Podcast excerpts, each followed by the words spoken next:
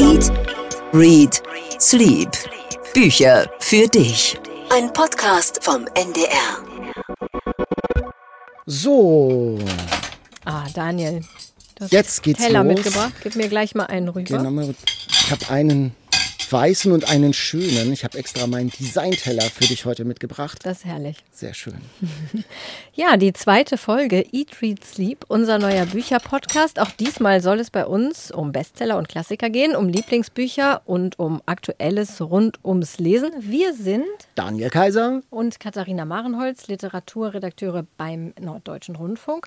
Und natürlich soll es gemäß unseres Titels auch heute wieder ums Essen gehen. Ums Daniel Essen, richtet genau. es schon an. Ich kann es noch nicht identifizieren. Die Farbe ist aber schon klar. Ich halte es mal hoch. Farbe ist klar. Ja, es ist ein, ein gelbes Gericht. Ein gelbes Gericht. Ein gelbes Gericht. Ja. Und kurz noch angekündigt, wir haben auch in dieser Folge wieder einen Gast, Jo Ländle, den Verleger vom Hansa Verlag. Mit dem wollen wir unter anderem übers Büchermachen in Corona-Zeiten reden. Wir haben ja übrigens zu unserer ersten Folge auch ziemlich viel Feedback bekommen, das meiste zum Glück freundlich. Ein, ein Satz hat mich besonders gefreut.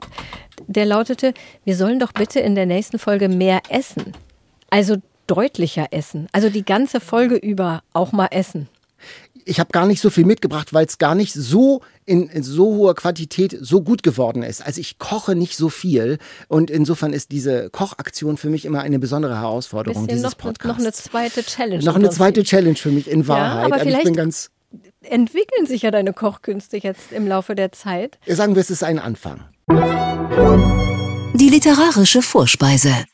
Also ich habe dir mitgebracht Pars Hush Puppies. Das ist ein amerikanisches Gericht aus einem unserer Bücher heute. Das sind so Maisgrießklöße frittiert. Ich sag mal eigentlich ganz einfach. Maismehl, Mehl, Buttermilch, Backpulver, alles zusammen. Aha. Ich reiche das rüber. Warte. Moment. Wir sitzen hier natürlich ist- 1,50 Meter auseinander, deswegen ist es ein bisschen schwierig hier mit dem Essen.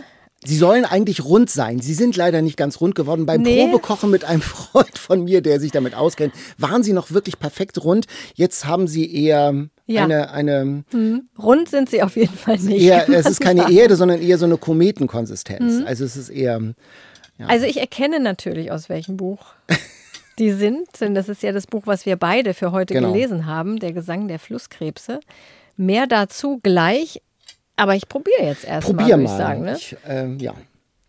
Es ist ein arme Leute essen und von solchen Sachen ernährt sich eben Kia, die Ja. Hauptfigur. Ähm, sie muss allein für sich sorgen und probiert immer herum als junges Mädchen und so ein bisschen habe ich mich in der Küche auch wie Kia gefühlt und Wa- Was ist da nochmal drin? Mais und Ja, Kartoffeln, Mais ne? und nee, Kartoffeln nicht. Ich habe noch ein paar Zwiebeln reingeschnitten. Also es ist wirklich nur Mais, Nur Mais? Maismehl und ein bisschen Buttermilch. Und dann frittiert. Ich muss sagen, es schmeckt besser, als ich nach der Lektüre des Buches dachte, weil das da ja wirklich sehr viel darum geht, dass sie das andauernd isst. Und ich dachte schon so, oh, das klingt fürchterlich. Die Arme muss immer dieses Maiszeug essen. Aber es ist dir ganz gut gelungen, würde Vielen ich sagen. Dank, vielen Und dann Dank. hast du es richtig frittiert, also richtig in so. Hast du eine Fritteuse? Nein, ich habe das in so einen äh, Pott mit Öl reinge Ah. reingeworfen. Und ganz interessant, dass ja dieses so ein ganz einfaches Gericht. Und irgendwann wird es dann hip. Und in dem Buch ist das ja auch so, dass am Anfang gesagt wird, also Kia äh, kocht sich das so ein bisschen zusammen. Und am Ende wird dann ein Restaurant da eröffnet und bietet dasselbe Gericht als Polenta an. Und dann ist es irgendwie wahnsinnig teuer. Ja, der Gesang der Flusskrebse, das Buch, was wir beim letzten Mal ausgelost haben für unsere Bestseller-Challenge. Die Bestseller Challenge. Ja, Daniel, du kannst noch ein bisschen weiter essen. Das mehr tue ich, mehr. Essen ist ja unsere Devise heute. Ich wollte mal kurz, bevor wir auf den Inhalt kommen, über die Autorin kurz was erzählen. Ich habe das mal nachgelesen. Das ist echt total interessant, finde ich. Die ist ja eigentlich Zoologin. Ähm, Jahrgang 49, hat lange mit ihrem Mann in Afrika gelebt, in der Wildnis und hat da Löwen und Hyänen studiert und hat darüber auch ein Buch geschrieben zusammen mit ihrem Mann, Ruf der Kalahari. Und ich kann mich so dunkel erinnern an so ein Bastei-Lübbe-Taschenbuch, Ruf der Kalahari, so eine Afrika-Geschichte. Dann ist Delia Owens wieder nach Amerika gezogen und hat dann mit 70 dieses Buch geschrieben, ihr erster Roman und steht seit langem auf der New York Times Bestsellerliste und inzwischen wurden weltweit mehr als 10 Millionen Exemplare verkauft. Also das ist schon eine irre Geschichte. Delia Owens ist übrigens in Georgia geboren und hat ihre Ferien immer in den Bergen von North Carolina verbracht. Da spielt das Buch ja nicht, das spielt ja an der Küste, aber irgendwie hatte sie da diese Connection und natürlich als Zoologin hat sie sich auch sehr viel für die Natur interessiert. Ja, da spürt man, das strotzt vor Natur. Es ist die Geschichte von Kia, ein junges Mädchen. Kia wächst in einer runtergekommenen Hütte in einem Marschland auf, also in den Sümpfen North Carolinas, in einer zerrütteten Familie. Der Vater, der säuft, der ist gewalttätig und die Leute, die in der Stadt wohnen, die blicken auf diese Familie als White Trash herab. Die Mutter, die haut eines Tages ab, auch die Geschwister verlassen die Familie und am Ende ist sogar der Säufervater weg. Dann ist dieses kleine Mädchen Kia ganz allein, Ja, ganz allein. schlägt sich durch, sammelt Muscheln, tauscht bei einem schwarzen Ehepaar, beim Verkäufer-Ehepaar in so einem Laden, tauscht Muscheln gegen Essen. Und die aus der Stadt, die kennen die Kia nur von weitem. Und von diesem Mädchen geht für sie eine Faszination aus. Sie nennen Kia das Marschmädchen. Es gibt da Tate, einen Jungen aus der Stadt, ein ganz netter Typ, der bringt ihr das Lesen bei. Und dann ist da noch ein anderer Typ, der ist ein Bad Boy, so ein Highschool-Quarterback. Und der heißt Chase. Mit äh, dem hat sie eine Affäre. Chase wie der Jäger. Naja, Affäre, Liebes, Liebes, Liebesgeschichte. Liebesgeschichte, ja, schon eine also von Liebesgeschichte. ihr aus.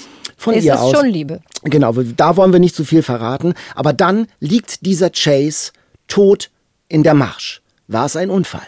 War es Mord? Was hat Kia damit zu tun? Das Marschmädchen, die Außenseiterin. Und genau diese Geschichte erzählt das Buch.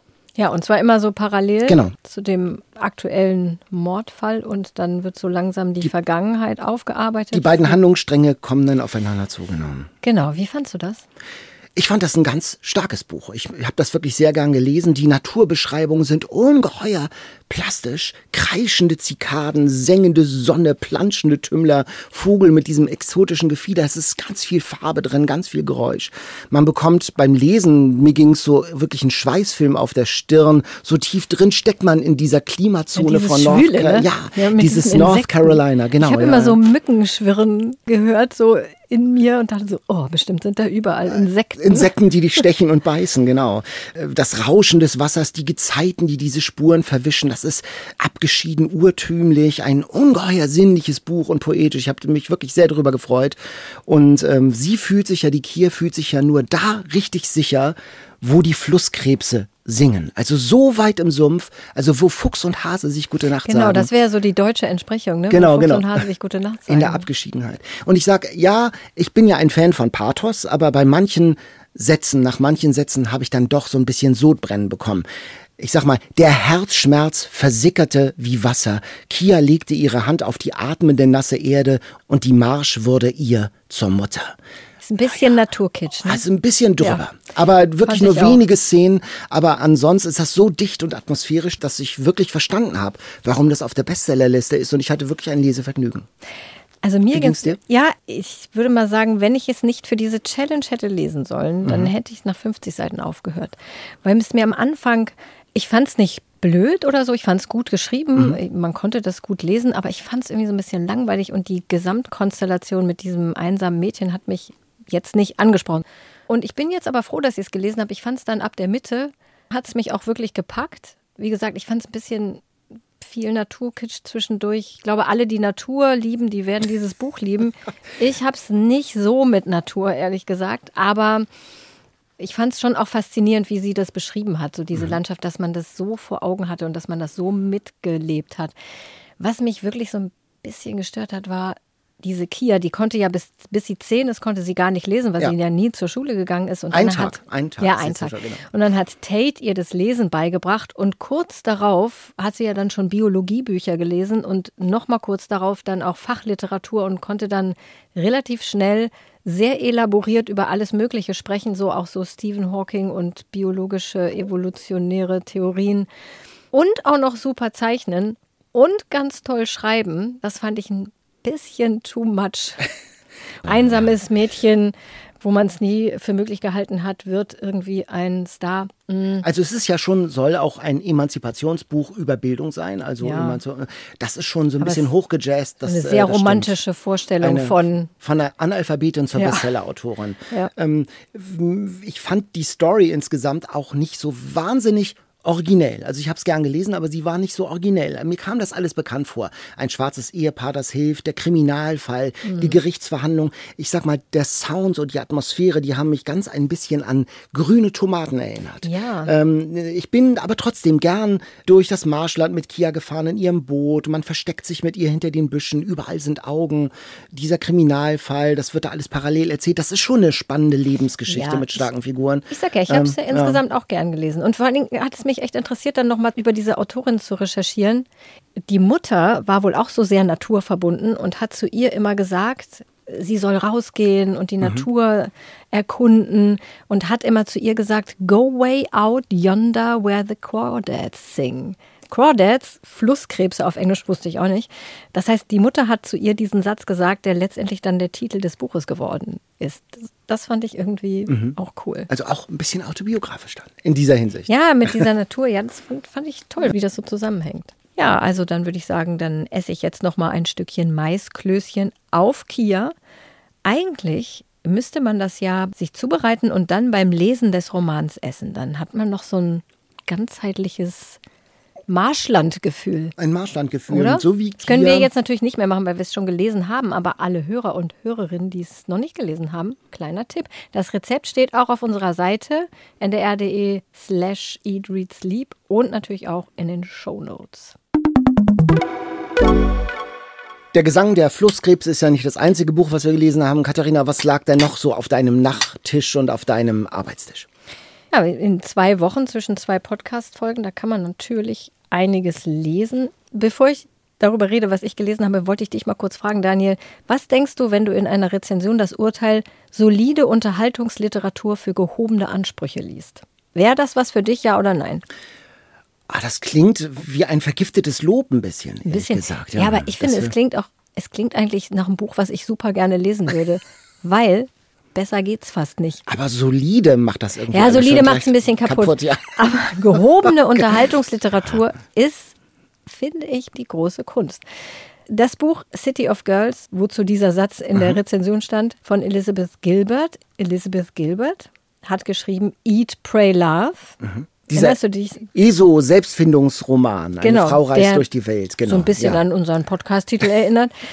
Eine Frau reist durch die Welt auf der Suche nach sich selbst mhm. und dem Sinn des Lebens und so. Das fand ich furchtbar, schrecklich. Also mochte ich überhaupt nicht. Und dieses habe ich eigentlich nur gelesen, weil mich der Klappentext angesprochen hat. Nach einer Jugend in der Provinz stand da und dem Rausschmiss aus dem College stürzt sich die 19-jährige Vivian in das aufregende Leben Manhattans der 40er Jahre. Und 40er Jahre ist eins meiner Literatur-Triggerwörter lese ich total gerne Bücher, die in den 40er Jahren spielen. Ein aufregendes Jahrzehnt, in dem ja viel passiert ist. Ja, total. Also 20er, 30er auch, aber 40er ist auch nochmal ganz besonders. Und es war überhaupt nicht esoterisch, wie ich ein bisschen befürchtet hatte nach dem anderen Buch, sondern richtig historisch recherchiert. Es geht um diese 19-jährige Vivian, die, wie gesagt, aus der Provinz nach New York reist zu ihrer Tante Peck, die so ein Off-Off-Broadway-Theater betreibt. Äh, die spielen da immer das gleiche Stück mit leicht verändertem Plot.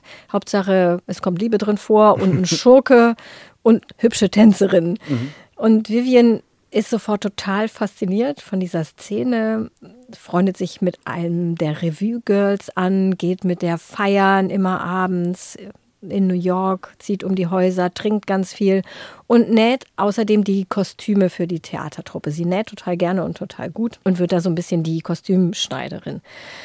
Es geht auch um Feminismus und um die Machtverhältnisse zwischen Männern und Frauen. Und es gibt dann irgendwann einen so einen plot-twistenden Skandal. Aber ich fand, es machte vor allen Dingen total Spaß, in diese flirrende Revue-Welt im New York der 40er einzutauchen. Also da hat Elizabeth Gilbert, muss ich sagen, wirklich so ein paar echt tolle Charaktere geschaffen. So vor allen Dingen diese durchgeknallte Tante Peck und ihre Managerin, mit der sie aber auch ein Verhältnis hat oder eigentlich ihre Freundin ist, mhm. was aber auch keiner so richtig erwähnt. Und dann noch der Ex-Mann von Peck, Billy, der ein großer Bühnenautor geworden ist und dann irgendwann mal zurückkommt und für diese Truppe so ein Erfolgsstück schreibt, was eben City of Girls dann auch heißt. Ja, und so, genauso liest sich im Prinzip dieses Buch die ganze Zeit wie so eine rasante, total atemlose Revue der 40er Jahre. Also das macht echt Spaß zu lesen. Also besser als solide. Ja, finde schon, wirklich. Also gut ist immer eine Definitionsfrage. Was solide, würde ich sagen, ist vielleicht Hera Lind solide. Aber das ist besser. Interessanterweise ist das Buch, das äh, mir auf den Schreibtisch gespielt wurde, spielt auch im New York der 40er Jahre. Echt? Wir haben uns nicht abgesprochen. Nein. Es ist eine Wiederentdeckung. Es heißt The Street. Anne Petrie, eine Wiederentdeckung der Roman einer Afroamerikanerin. Das wurde damals anderthalb Millionen Mal verkauft, geriet. In Deutschland ist es schon mal in den 80ern erschienen. Jetzt in der Neuübersetzung. Ein ganz tolles Buch. Eine junge, alleinerziehende Frau in New York, schwarz, versucht sich allein mit ihrem Sohn achtjährig durchzuschlagen. Sucht eine Wohnung, sucht einen Job. Und die will nicht, dass der achtjährige Geld als Schuhputzer verdient, weil das ein Job ist, den die Weißen erwarten, dass den ein schwarzer Junge macht. Und sie ist da eingeengt und aufgerieben zwischen anderen Menschen, zwischen Druck, zwischen dem Rassismus der Weißen, zwischen dem lüsternen Hausmeister, zwischen so einem schmierigen Bandleader, der ihre Stimme zwar toll findet und so sagt, ich bring dich groß raus, Baby. ähm, äh, und äh, der Rassismus ist mit Händen zu greifen. Es gibt viele Szenen in diesem Buch, die könnten auch heute spielen, obwohl das Buch von 1946 ist. Da gibt es eine Szene, da wird ein Schwarzer in einer Bäckerei erstochen. Ihm wird vorgeworfen, ein Verbrechen begangen zu haben. Das wird alles unklar. Das wird von den Medien vertuscht. Also man spürt, dieses 1946 geschriebene Buch ist wahnsinnig aktuell immer noch. Der Schwarze wird als Bedrohung, steht im Buch, als Tier, als ein Fluch, als eine Plage, als ein Witz wahrgenommen. Und die Straße, the street, die dieser Bedrohungskosmos ist für diese junge Frau, die Straße, schreibt sie, ist wie ein Lynchmob des Nordens. Ähm, also da hat man als schwarzer Mensch keine Chance, wirklich aufrecht und in Würde durchzukommen. Das ist sehr stark geschrieben mit ganz dichten Momenten. In einem Moment der Niederlage ist sie in ihrer Wohnung mit den dünnen Wänden und sie muss ganz laut weinen. Sie weint ganz laut. Und alle anderen Nachbarn drehen ihre Radios ganz laut auf, um dieses Weinen nicht hören zu müssen. Aber trotzdem, das Weinen steht da, ist in ihnen allen ganz tief drin und sie müssen mitweinen. Also das sind wirklich schon starke, dichte Momente, ganz starke Bilder, aber ohne Kitsch. Also das fand ich nicht. Es ist wirklich toll geschrieben. Es hat dieses sozialkritische, es hat dieses realistische, aber trotzdem auch diese Poesie. Anne Petrie, The Street. Wie bist du darauf gekommen? Es gibt ja Verlage, schicken einem ja so Informationen über Neuerscheinungen und das hat sich dann irgendwie tatsächlich auch in meinem Mailpostfach gefunden. Das hat mich interessiert, auch vom Klappentext her. Jetzt, weil ja auch gerade die Ja. Rassismusdebatte ganz aktuell ist und man ja ganz anders Bücher scannt und ganz anders Bücher wahrnimmt und Geschichten. Dieses Buch, das ich gelesen habe, das war wahnsinnig gut und dann habe ich eins gelesen, das war wahnsinnig schlecht. Oh nein. Ich muss darüber sprechen, das ist für mich auch therapeutisch. Okay. Ähm, Dave Eggers, der größte Kapitän aller Zeiten. Ich kann mich nicht erinnern, dass ich mich in den letzten Jahren über ein Buch so geärgert habe wie über dieses, ich muss es sagen, Machwerk. Dave Eggers, weltbekannt geworden. gut. The Circle. Den mag ich. Super, ja, das war gut. Diese Ja, Dystopie, was soziale Medien mit Und uns auch ganz machen. viele andere Bücher, tolle Bücher hat er geschrieben. Ja, Das, neu- das habe ich jetzt, noch nicht gelesen. Ja, jetzt hat er aufgeschrieben, ähm, wie Trump Amerika regiert. So ein bisschen als Märchen, als Parabel. Also ein pummeliger, leicht dümmlicher Typ. Dauernd taucht irgendwie Orange auf, der vorher die Minigolfanlage auf einem Kreuzfahrtschiff geleitet hat, der Glory. Der wird jetzt zum Kapitän und dann stechen sie in See und alles geht schief. Putin taucht auch auf, äh, natürlich nicht als Putin, sondern als der Helle. Dann ist, kommt noch Kim Jong-un und dieser Kapitän isst ständig Cheeseburger, hahaha. Also es ist wahnsinnig platt. Und als Satire funktioniert es überhaupt nicht. Satire deckt ja auch mal was auf, ist schlau, aber bei Eggers, da ist nichts schlau, da ist nichts weise, da gibt es keine neuen Gedanken, da ist nichts raffiniert. Die Realität von Trump und Amerika, die ist ja noch viel extremer. Und ich habe das Gefühl, Dave Eggers nimmt so diese radikale Realität und macht da so ein bisschen literarisches Formfleisch draus. Wirklich mit billigsten Karlauern. Das Buch ist wie so ein Furzgeräusch, das man mit der Achselhöhle macht. was ist das denn für ein Doch, Wort? Äh, in, in. Im Klappentext, da steht, Dave Eggers sei einer der bedeutendsten zeitgenössischen Autoren. Und da habe ich wirklich gedacht, das ist ja fast wie bei Trump. Man staunt, was alles möglich ist. Das Buch ist wirklich eine Frechheit. Da, also, Ich bin wirklich ganz, man spürt hoffentlich die Empörung. ich hoffe, dass du dich jetzt ein bisschen besser fühlst. Der Verriss der Woche heute von Daniel Kaiser zum neuen Roman von Dave Eggers. der größte Kapitän aller Zeiten, der größte Murks des Jahres. Ja, man sieht mal wieder, Bücher können Leidenschaften entwickeln, po positive und negative. Oder freudige und unfreudige. Und zwar übrigens nicht nur bei den Leuten, die sie lesen, sondern auch bei denen, die sie machen. Heute zu Gast bei Eat, Read, Sleep Unser Gast heute ist einer der wichtigsten Büchermenschen Deutschlands. Jo Ländle, der Chef des Hansa Verlags. Seit sechs Jahren ist er dort und vorher war er bei Dumont. In Osnabrück geboren, in Göttingen aufgewachsen, selbst Autor mehrerer Romane. Er ist uns aus München per App zugeschaltet. Hallo, Herr Ländle. Hallo. Wo erwischen wir Sie denn jetzt gerade? Im echten Büro, im Verlag oder im Homeoffice? Im Verlag. Wir sind hier doch mehr und mehr wieder in Rückkehrstimmung mhm. und wie so Urwaldpflanzen, die sich nach Ende der Zivilisation wieder den Lebensraum zurückerobern, erobern wir uns auch unseren lieben Verlag wieder zurück. Ja, so ähnlich ist es bei uns auch, glaube mhm. ich, ja. Auf einer Skala von 1 bis 10, Herr Ländle, wie verzweifelt sind Sie wegen Corona? Ich wäre jetzt geneigt, äh, mein erster Impuls war 1 zu sagen. Wobei eins das äh, Schlimmste oder das Beste wäre? Also am, das am wenigsten am, Schlimmste. Am wenigsten, ich, ich, am wenigsten ich, ich, ich, fühle mich nicht, ich fühle mich, ähm, der Mensch ist ja nicht nur ein extrem anpassungsfähiges Tier, wie die letzten Monate immer wieder bewiesen haben, sondern auch ein Tier, das extrem von Erwartungsmanagement getrieben ist.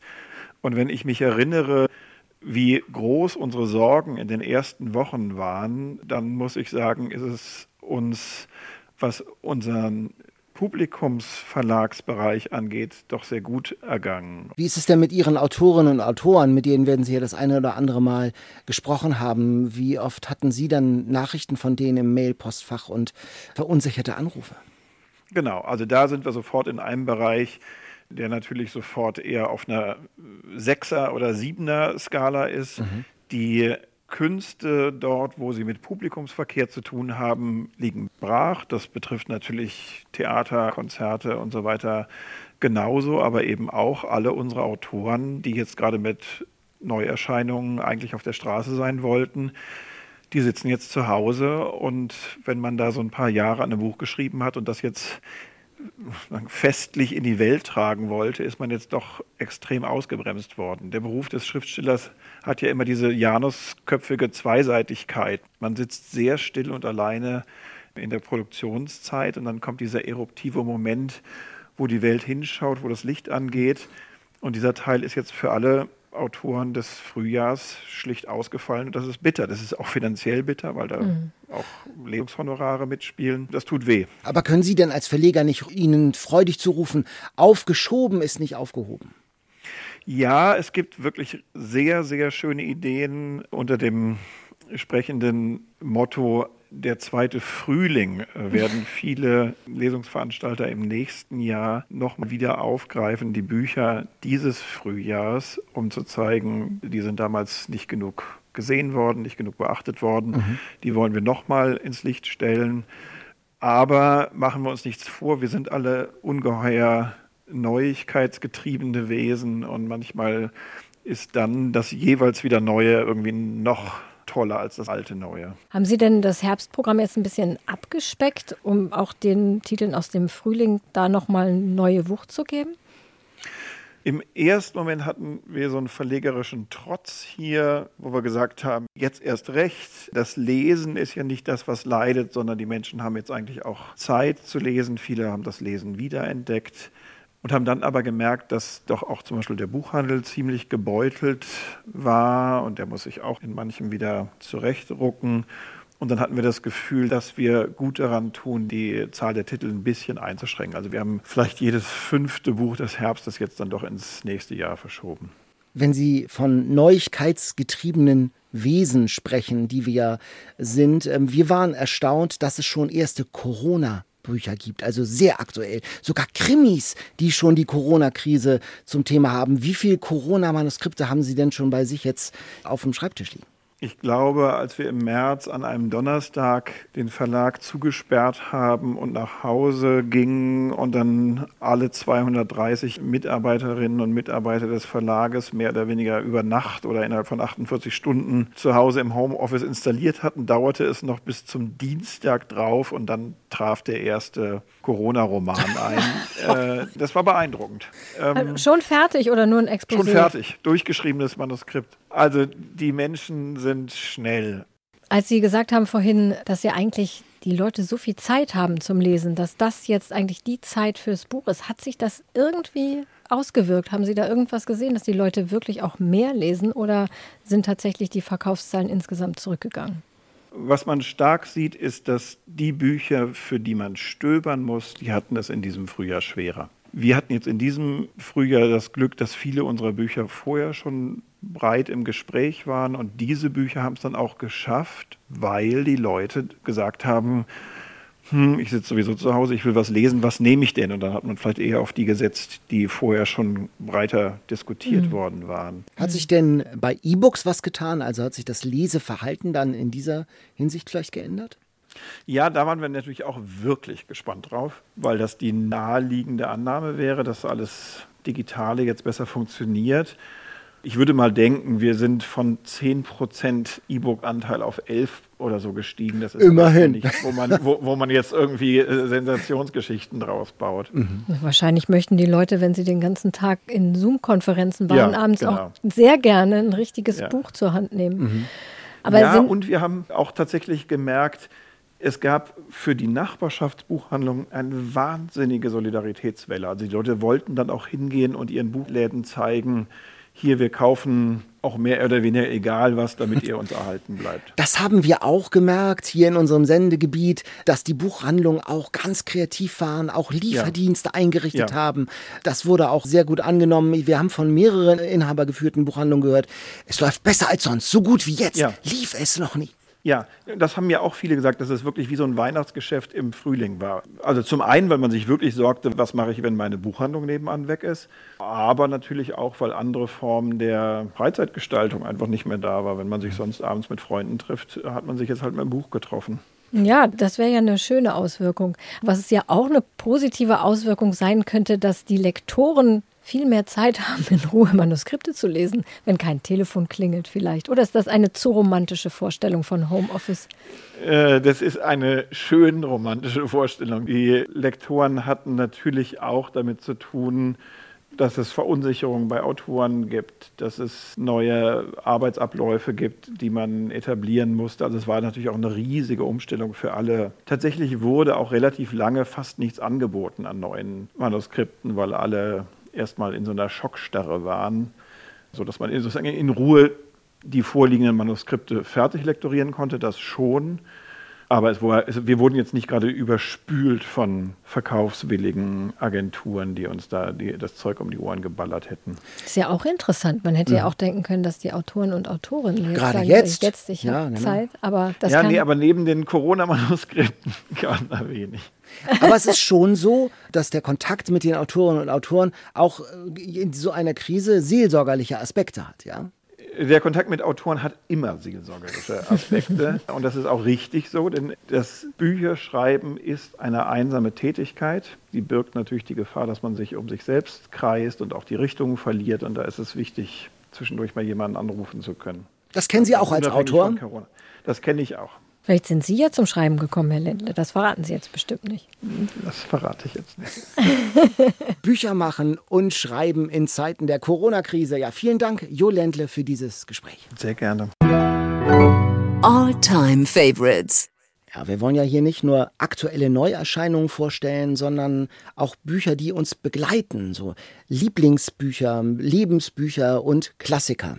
Und heute haben wir uns einen besonderen Schwerpunkt ausgedacht. Genau, und darauf hat uns eine Hörerin gebracht. Wir haben ja letztes Mal dazu aufgerufen, dass auch ihr alle uns eure Lieblingsbücher mal schreiben könnt an unserer Adresse eatreadsleep.ndr.de und da hat unter anderem uns Tanja aus Wunsdorf geschrieben.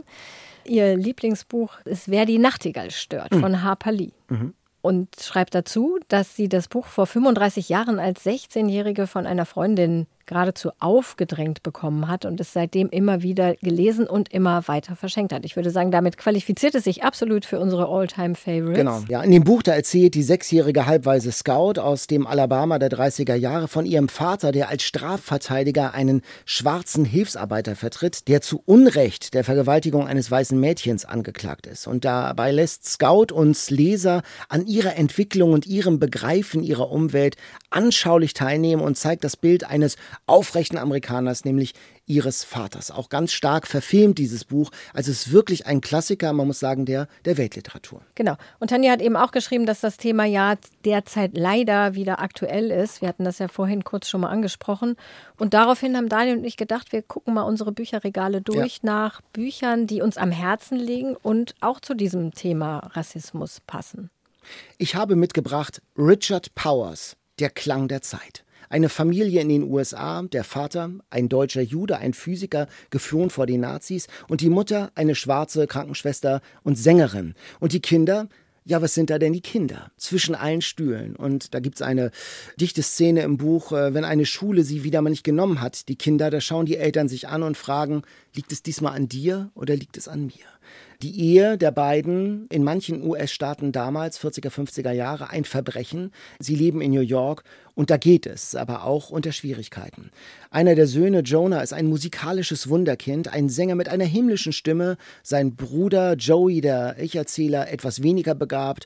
Und das ist eine große Freude zu sehen und zu lesen, wie die Familie zu Hause zusammen Musik macht, musiziert, äh, durch alle Tonarten durch, improvisiert, durch alle Stile. Ein sehr musikalisches Buch, so wunderbar erzählt. Man hört die Musik und doch ist es eine Familienblase, eine heile Welt. Die dieser besonderen Familie in einem tief zerstrittenen, zerrissenen Land. Es geht um die gewaltsamen Proteste und Ausschreitungen zwischen Weißen und Schwarzen, die jahrelang die amerikanische Geschichte begleitet haben. Ja, und wie dann in diesen Protesten die schwarzen Jungs mit ihrem jüdischen Vater diese Schubert-Lieder singen und die Malerlieder, also Musik aus dem alten weißen Europa. Das ist mit so viel Empathie beschrieben und der Richard Powers, der kann das ja. Der beschreibt das ja nicht nur an der Oberfläche, sondern da hat jeder Satz auch eine Bedeutung, da ist jeder Satz reflektiert und äh, da sitzt jede Beobachtung, da steht ein unwiderstehlicher Sog. Ich habe das jetzt gerade noch mal in die Hand genommen. 100 Seiten später bin ich sozusagen wieder aufgewacht aus einer Trance in diesem Buch. Es ist so stark geschrieben. Ähm, Richard Powers hat ja viele starke Bücher geschrieben. Drei Männer auf dem Weg zum Tanz, auf Feo. Aber das hier, das ist wirklich, finde ich, das Stärkste, ein ganz beglückendes äh, Leseerlebnis. 760 Seiten, eng bedruckt, keine Seite zu viel. Ein ganz tolles Buch, auch ein philosophisches Buch. Der Vater ist Physiker. Es geht um die Zeit, es geht um Musik. Ich habe mich mal gefragt, wie kann man sowas Tolles schreiben? Ein wirklich ein ganz großes Leseglück zu diesem Thema. Und es sieht auch so aus, als hättest du es bereits zehnmal gelesen. Ich, es ist, Was ist denn es da ist, los? Zehnmal habe ich es noch nicht gelesen. Ja, ähm, ich, das ist ein, ich habe eine Taschenbuchausgabe, die hat äh, damals knapp 10 Euro gekostet. Es ist ein Buch, das ich wirklich immer wieder gern zur Hand nehme und immer wieder drin blättere und immer wieder auch das eine oder andere Eselsohr bei besonders gelungenen Stellen diesem Buch zufüge. Es ist äh, wirklich für mich ganz starke Literatur, ein Lieblingsbuch. Ich habe es zahllose Male schon verschenkt und ich kann es wirklich jedem ans Herz legen, vor allen Dingen jedem und jeder, die ein bisschen Spaß an Musik hat und so ein bisschen Kenntnis von Musik, ein paar Komponistennamen kennt, dann ist die Freude umso größer. Und es sieht ein bisschen aus wie ein sehr geliebter Teddybär. Das ist auch ganz schön. Mein stimmt, Buch, was ich mitgebracht habe, sieht auch ein bisschen, auch ein bisschen mitgenommen so aus. aus, was aber nicht an mir liegt. Meine Bücher da bin ich echt ein bisschen spießig. Meine Bücher sehen eigentlich nach dem Lesen fast genauso aus wie vor dem Lesen. Dieses Jahr habe ich verliehen. Guck, wie es aussieht. Hier ein Knick, so eingerissener ja, Umschlag. Ich sage jetzt, ich sag jetzt aus, nicht, ja. wer das geliehen hat. Ja, ich habe, es gibt ja sehr viele Bücher zum Thema Rassismus, also auch viele tolle Autoren und Autorinnen, die darüber geschrieben haben. Ich habe mir ausgesucht Amerikaner von Shimamanda Ngozi Adichie. Mhm. Hast du das mal gelesen? Das habe ich noch nicht gelesen. Es, das ist die ähm, Autorin aus Nigeria. Ne? Genau, mhm. viele kennen das, deswegen habe ich überlegt, ob es vielleicht blöd ist, wenn ich das jetzt hier nochmal vorstelle, aber ich habe es gerade neulich einer Kollegin empfohlen, die es noch nicht kannte und dann dachte ich, ach, wahrscheinlich gibt es noch genug Leute, die es nicht gelesen haben und sie sollten es unbedingt lesen. Es ist auch eins meiner Lieblingsbücher. Da geht es um so einen ganz alltäglichen Rassismus in Amerika. Die Autorin, hast ja schon gesagt, ist aus Nigeria und auch die Heldin ist aus Nigeria, Ifemelu. Und sie verlässt Nigeria, um in Princeton zu studieren. Sie hat da ein Stipendium bekommen, allerdings keine Arbeitserlaubnis. Das heißt, sie muss mit Schwarzarbeit ihr Überleben sichern, was schon mal stigmatisierend genug ist.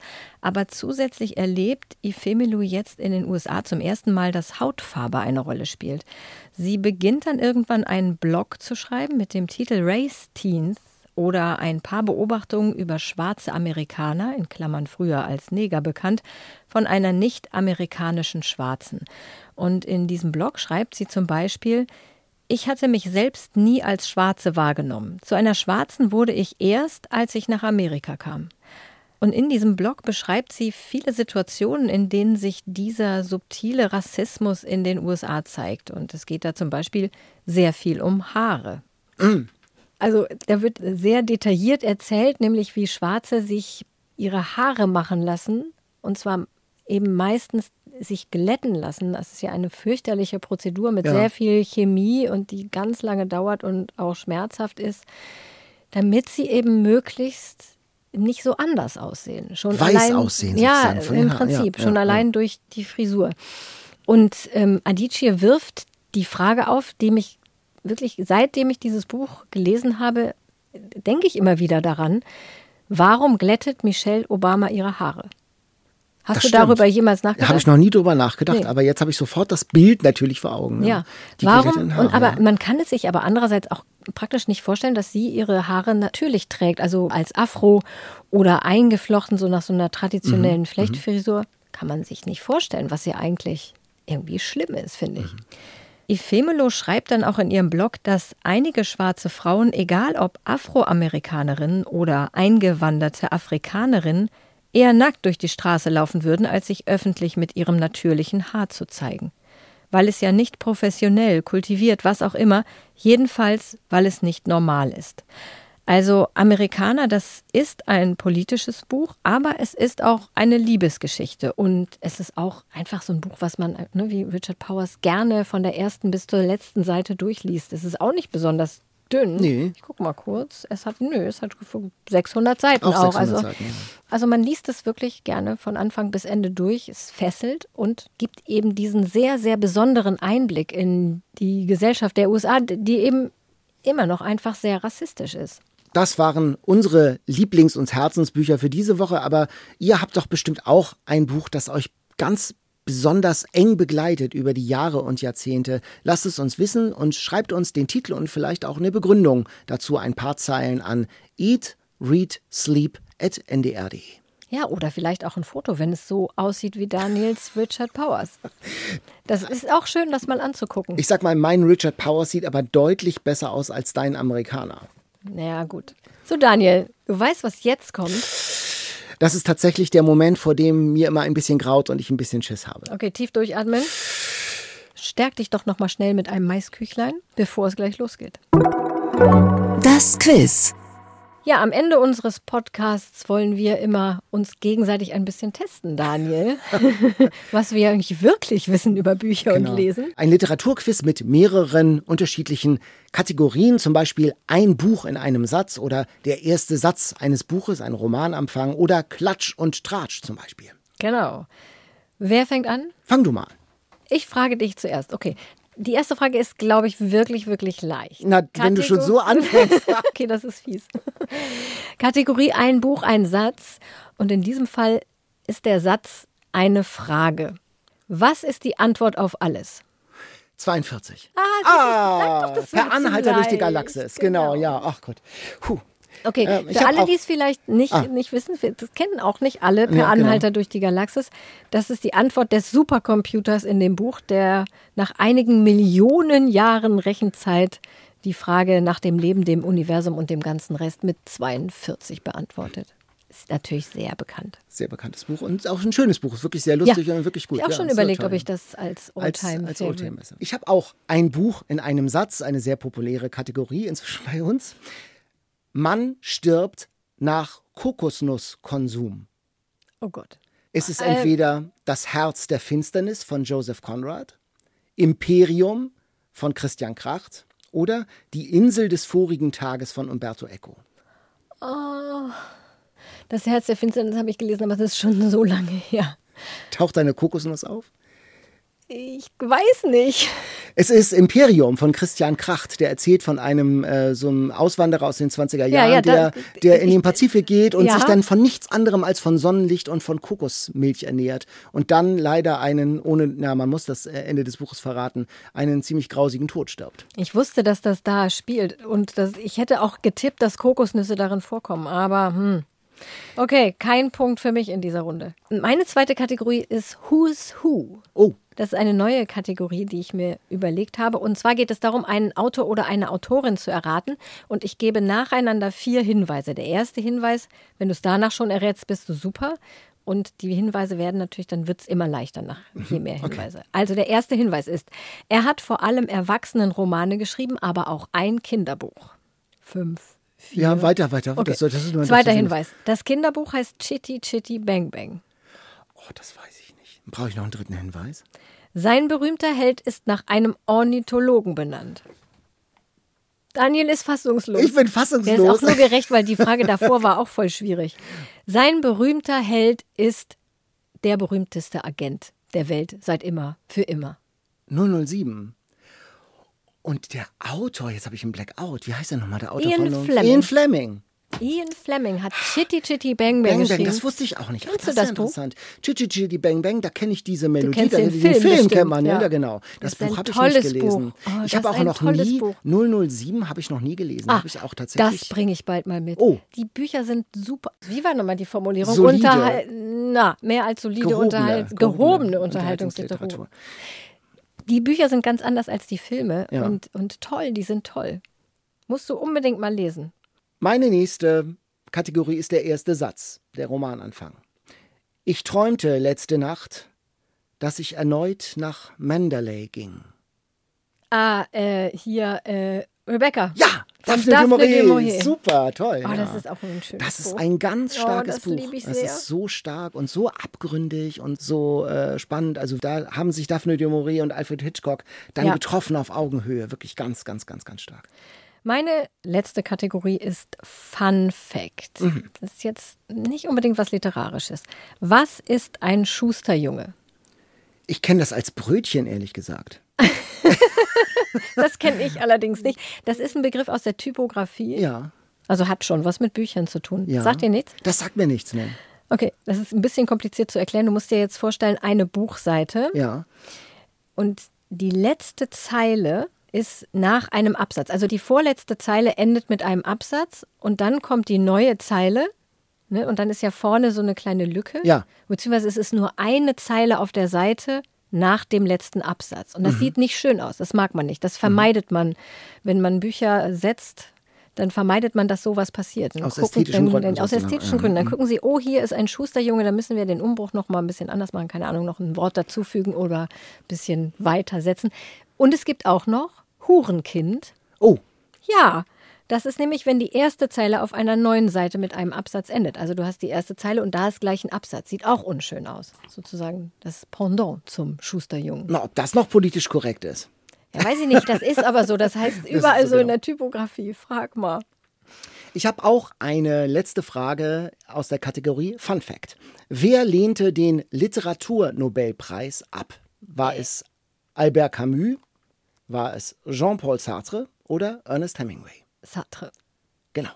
1964. Er sah seine Unabhängigkeit als Schriftsteller durch den Preis gefährdet. Er war äh, ja zwischen Ost und West sozusagen aufgerieben und äh, neigte ja eher zum Sozialismus, wollte aber unabhängig bleiben und hat gesagt, ich verzichte deshalb auf diesen Preis. Er ist der Einzige, der den abgelehnt Der hat. Einzige. Der Einzige, ja. Mhm. So, Wieder was gelernt. Schusterjunge, Hurenkind. Interessant. Bestseller Challenge, die Auslosung. Ja, jetzt sind wir schon auf der Zielgeraden unseres zweiten Podcasts, der zweiten Folge Eat, Read, Sleep. Und wir sind jetzt nicht mehr allein, Katharina und ich, denn äh, zu uns gekommen ist Jan. Denn eigentlich sind wir ein literarisches Terzett. Wir sind zu dritt und wollen mit euch über Bücher sprechen. Hallo Jan. Ja, hallo Daniel, hallo Katharina. hi. Ja, wir sind zu dritt und mischen uns sozusagen für jede Folge neu zusammen. Überraschungselement. Genau, nächste Woche seid eben ihr beide da, Katharina und Jan. Deswegen haben wir dich auch jetzt nochmal dazugeholt, Jan, denn du musst ja unbedingt auch wissen, welchen Bestseller du bis zur nächsten Folge lesen musst. Ja, ich bin schon ganz gespannt. Ich habe mir die Bestsellerliste angeguckt und da gibt es so einige, da freue ich mich richtig drauf. Da hoffe ich, dass ihr jetzt genau die zieht. Aber auch so ein paar, da wäre ich ganz dankbar, wenn ihr die vielleicht für eine Folge zieht, wenn du und mit Daniel zusammen das machst. ja, das werden wir gleich mal sehen. Wir haben hier die Top 20. Ich hole mal meine, meine Losdose meine berühmte Keksdose. Darf ich denn ziehen, was ihr lest? Das wäre doch dann gerecht. Das wäre gerecht. Genau. So, und hier sind also, wie gesagt, 20 minus der beiden Titel, die wir bereits besprochen haben, also 18 Bestseller drin. Magst du auch kurz verraten, Jan, welchen du auf keinen Fall haben möchtest? Vielleicht erzähle ich dort über welches ich gerne hätte. Okay, das ist das ein bisschen sag das. netter. Sag das, was du gerne hättest. Ich würde mich total freuen, wenn ihr John Grisham zieht, Die Wächter, weil ich habe als Jugendlicher alle seine Romane wirklich verschlungen, die Firma, der Klient und dann habe ich ganz lange nichts mehr gelesen. Deswegen fände ich das sehr, sehr spannend zu sehen, ob ich die Bücher immer noch so toll finde wie früher. Okay, Gut, ich habe in der Zwischenzeit mal was gelesen, weswegen ich mir nicht unbedingt die Wächter jetzt wünsche. Aber wir werden sehen. Daniel zieht Im Hintergrund ist schon das Mischgeräusch. Das Mischgeräusch, ganz wichtig. So, du hast es ja wirklich sehr liebevoll gemacht, wie kleine Bonbons. Das ist ja, Ja, und nächstes Mal, achte drauf, nächstes Mal wird es richtig cool verpackt. Der Gewinner ist Lucinda Riley, die Sonnenschwester. Ah, da freue ich mich aber auch Ich sehr lache. drüber. Darüber haben wir schon mal geredet, Jan, vor nicht allzu langer Zeit. Ja, es ist tatsächlich so. Ich habe eine sehr, sehr gute Verbindung zu diesen Büchern, weil ich sie seit Jahren meiner Mutter jedes Jahr zum Geburtstag schenke. Und es ist jedes Jahr ein Riesenerfolg. Und dann darf ich endlich auch mal eins lesen. Ich bin gespannt. Ich Du hast die blind verschenkt, die Bücher. Nein, nein, nein. Ich habe sie auf ausdrücklichen Wunsch verschenkt. aber blind. so, okay, aber du aber hast blind. sie nicht vorher geprüft. Denn es ist, ja, aber die Gefahr ist, ich habe immer Angst, bei Serien einzusteigen, weil ich denke, wenn ich das eine Buch wirklich gut finde, dann muss ich ja auch alle lesen. Und so viel schafft man dann manchmal ja leider doch nicht. Deswegen war ich immer ein bisschen vorsichtig und habe ein bisschen Angst, dass ich jetzt die Sonnenschwester auch richtig gut finde und dann alle anderen Schwesterromane auch lesen muss. Der Vorteil ist, wir haben sie natürlich alle bei meiner Mutter im Regal stehen. Also Dann der Weg dahin wäre nicht weit. zurück, zurückholen. Hast du denn das aktuelle, die Sonnenschwester, schon verschenkt dieses Jahr? Das habe ich tatsächlich dieses Jahr schon verschenkt, ja. Ja, dann holst dir mal schnell zurück, dann lesen wir es. Ich habe schon mal eins davon gelesen und ich würde jetzt mal schon mal vermuten, die Gefahr, dass du von Lucinda Riley abhängig wirst, ist relativ gering. Aber mehr dazu in zwei Wochen. Ich bin sehr gespannt. Das war die zweite Folge von Eat, Read, Sleep, unserem Bücherpodcast hier beim NDR. Nächstes Mal bin ich nicht dabei. Ich habe den Podcast aber abonniert und ihr solltet den auch alle zu Hause abonnieren. Und dann werde ich euch zuhören, welche Bücher ihr in zwei Wochen dann für uns habt. Ich habe ein bisschen Angst vor deinen Fragen, Katharina, aber ich freue mich sehr auf die Premiere beim nächsten Mal. Ja, die nächste Folge kommt in zwei Wochen, also unbedingt abonnieren, dann könnt ihr sie nicht verpassen, in der Audiothek am besten. Und wenn ihr das Rezept für Maisküchlein nachlesen wollt, Frittiert. Fri entschuldige, frittierte Maisküchlein. Jan, die sind dir jetzt leider entgangen. Wenn ihr das nachlesen wollt, dann könnt ihr das entweder in den Show Notes, wo auch alle unsere Bücher stehen, oder auch auf unserer Seite ndr.de slash eat, read, sleep. Und dann würde ich sagen, sagen wir Tschüss bis in zwei Wochen. Tschüss. Tschüss.